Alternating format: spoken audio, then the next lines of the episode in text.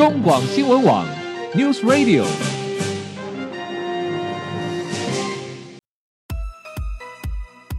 政治大人物，企业 CEO 有何成功的秘诀、制胜的绝招？周日，Mr. Big，请他们说分明。社会重要议题，台湾文化传承，哪些话题最新鲜、最有趣？周日，Mr. Big 带您关心台湾脉动。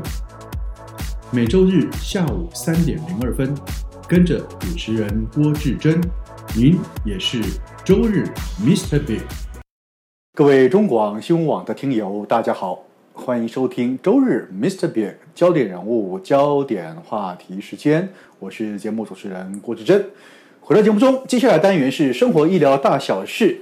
在节目中，我很高兴邀请到的是经验皮肤科诊所的院长蔡逸姗蔡医师来到节目中，为各位听众朋友解答在我们日常生活中经常会接触到各种需要医疗咨询方面的问题。你好，蔡医师。大家好。好，蔡医师。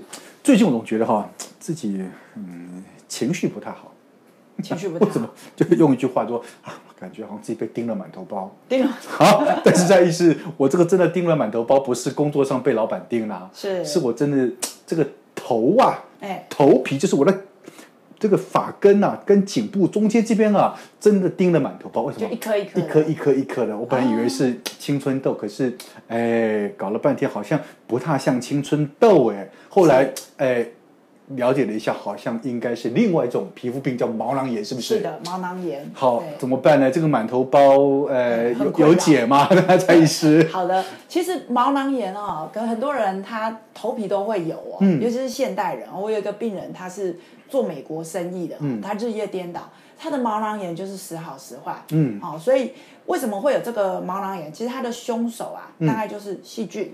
哦，霉菌，嗯，啊，然后有时候是比较罕见的皮屑芽孢菌，嗯嗯，啊，这三个他们会怎样跑进去？我们的皮肤上面本来就有一些常在的细菌，金黄葡萄球菌、链球菌，是是。那平常我们的抵抗力还不错的时候，它跑不进去，它无法进去，嗯，啊，但是当你免疫力差，譬如说睡不好，嗯，啊，压力大，啊，或者是说，哎，最近吃的东西真的比较燥热一点点，是。还有一种真的没有办法解释，啊，它就是免疫力下降的原因。他喜欢你。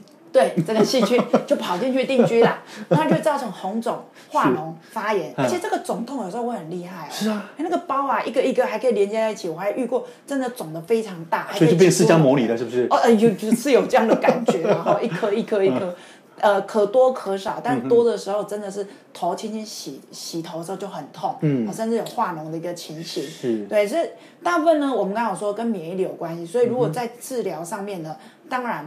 呃，症状的一个治疗很简单，我们就是要吃，根据它这个病种、病原体不同来吃药，嗯、吃抗生素，帮你把细菌赶走。嗯，好，那擦药。可是最重要，其实真的还是要让你自己的免疫力拉升起来。哦，哎，这个才有办法。所以你刚刚说它很有很多种原因，有细菌，有霉菌，是不是？所以事实上你还得透过专业医师才知道，到底是你的感染状况是怎么样。是的，这个东西也牵涉到呃疗法。用药不不同吗？对，会有这样的感差别吗？会差很多哦。譬如说，以细菌来讲，当然它是大宗哦，就是红肿化脓。嗯。可是有一个病哦，大家就是那霉菌哦，它也会跑进去，造成霉霉菌的毛囊炎。这个比较少见。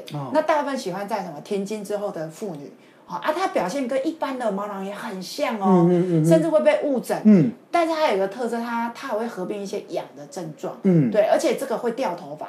哦，毛囊炎其实如果你一直不治疗，反复发炎，头皮会变疤痕。因为你就毛囊就受伤了嘛，它头发都长不出来了嘛。对对，所以比较严重的时候会会变成一个疤痕性的秃头。是，哦，所以其实可轻可重。是。那刚刚说这个女生的霉菌的这个毛囊炎，它是需要一些专业医疗的检查，所以在医院我们也会，呃，以前在医院我们会把它。刮一些皮屑做检查，嗯、细菌、霉菌的一个培养，做一些比较进阶的检查，嗯、因为你要对症才能下药。嗯、假如说你这个。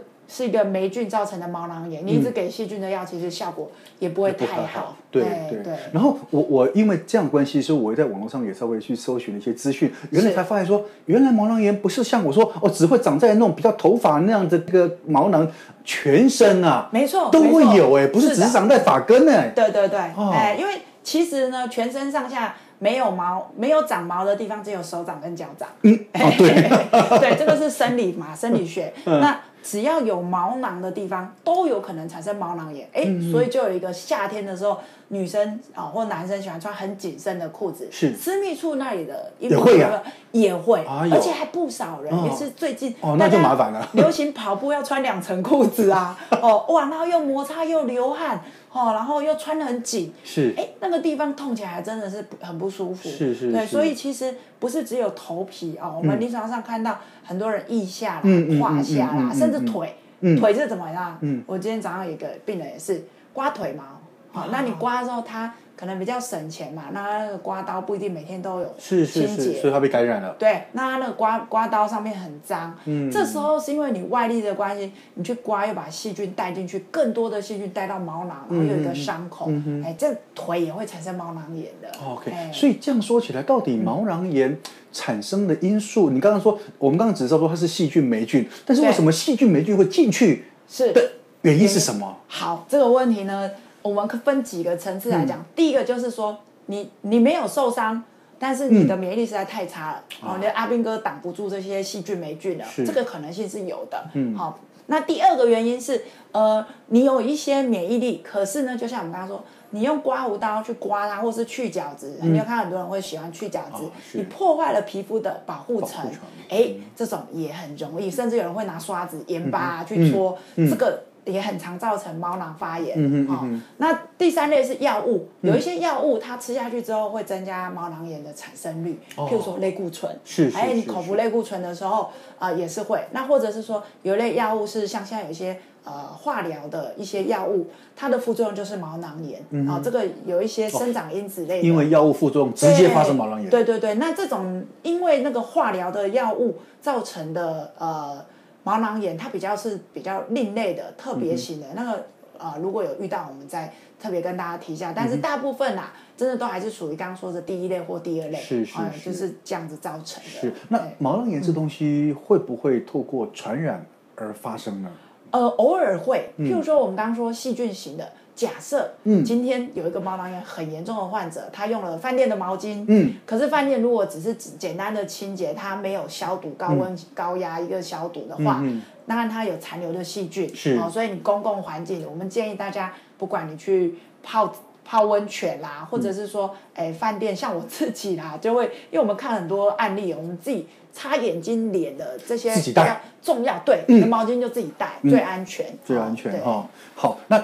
正常的话，像这样子，不管是细菌还是霉菌的，一般会采取什么样的治疗方式呢？哦，我们会给予它，根据它是细菌，就是给口服的抗生素。嗯，那霉菌的话，疗呃细菌大概一个礼拜的疗程就效果不错。嗯哼，好啊，如果是霉菌稍微会久一点点。嗯哼，那当然我们还是会建议，哎，早一点去睡觉，嗯，好睡饱。睡好，嗯，好，这非常重要。你睡的时间不对，你的免疫力起不来，嗯，好，那当然就是饮食方面也要注意，嗯哼，哎，像有人喜欢吃油炸的啊，刺激性的，哎，刺激性的上火的，哦特辣的、大辣那种，吃完满头大汗，这个也先不要。是，那如果是在身上部位，像我们刚刚提到。哦，在私密处、在腋下啦这些地方，你可能就要穿宽松透气。嗯哼，好像有些人就很喜欢穿很紧身，那当然是很难好的。是那，这是我请教你，刚刚提到饮食部分哦。对。那如果酒精对这东西会不会有影响？呃，因为我们知道酒酣耳热，嗯，就是你喝完酒哦，全身血液循环是非常好的，是，就比较发炎状态会增加，而且还会有一点脱水，所以小酌可以啦。但如果说你这个毛囊炎很严重，哎，短期之内先不要喝，不急着喝，你好了以后。后再说，是是是，就是稍微忌口一下，是是，OK，好，当然这东西真的是有很多日常生活中，不管是你的呃居家的行为模式、接触，甚至饮食都有关系。更重要的是压力跟睡眠。对对，OK，好，当然今天因为时间关系，我们非常高兴邀请到的是经验皮肤科诊所蔡依山蔡依院长来到节目中，谢谢你蔡院长，谢谢。好，各位听众朋友，我们下个礼拜同一时间再会喽，拜拜。